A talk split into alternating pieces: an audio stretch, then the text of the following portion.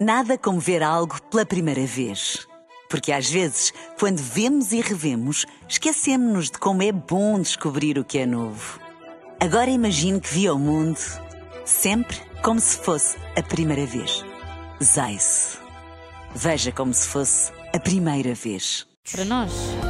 Como eu. Exato. Por Pensei que era para pessoas que não querem pagar impostos. mas Oh, Pois. isso não é aqui. É no guichê ao É noutro, exatamente, é noutro balcão. Há de chegar esse dia, não é? Esperemos que sim. No explicador desta tarde falamos de IRS, mas temos, de facto, como eu disse, boas notícias. Foi alargado o leque de contribuintes abrangidos pela Declaração Automática de Rendimentos. O decreto foi hoje publicado em Diário da República e, naturalmente, o que nós queremos saber, Miguel, é se estamos abrangidos. não, agora a sério. Quem é que vai ser dispensado de preencher o IRS? Uh, a partir deste ano, o IRS automático passa a abranger também os contribuintes que tenham aplicações financeiras nos certificados de reforma, portanto, os também conhecidos como PPR do Estado, através do regime público de capitalização, uh, sendo que desde que o IRS automático surgiu, isto já em 2017, o universo de contribuintes abrangidos tem vindo a ser sucessivamente alargado. Uh, enfim, não posso falar aqui todas as situações, mas só para dar alguns exemplos, tem o IRS pré-preenchido os contribuintes que residem em Portugal durante todo o ano, que só tenham rendimentos do trabalho dependente ou de pensões, eh, embora aqui com algumas exceções, porque não podem, por exemplo, ter pago pensões de alimentos ou ter deduções relativas a ascendentes ou determinados benefícios fiscais.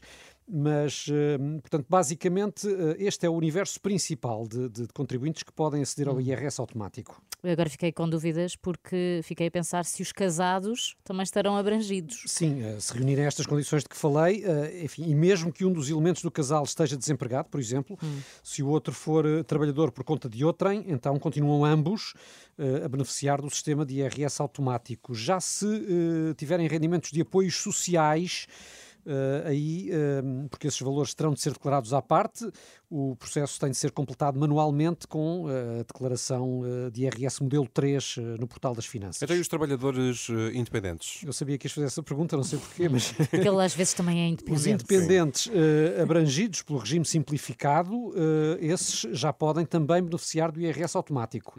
Eh, têm para isso de exercer uma atividade em regime de exclusividade, não ter contabilidade organizada e emitir os recibos e as faturas através do sistema de recibos eletrónicos do Portal das Finanças. Mas só para dar também aqui alguns exemplos, entram nesta lista eh, arquitetos, engenheiros, artistas, eh, economistas, juristas, médicos, professores, eh, isto só para dar alguns exemplos. E jornalistas também, já Ah, agora. Também entras, Miguel. Mas só para que não fiquem dúvidas, porque pode haver quem não saiba, o que é afinal o IRS automático? O IRS automático eh, é o preenchimento pela própria autoridade tributária dos dados da declaração, isto através de informações que foram fornecidas às finanças pelas entidades pagadoras.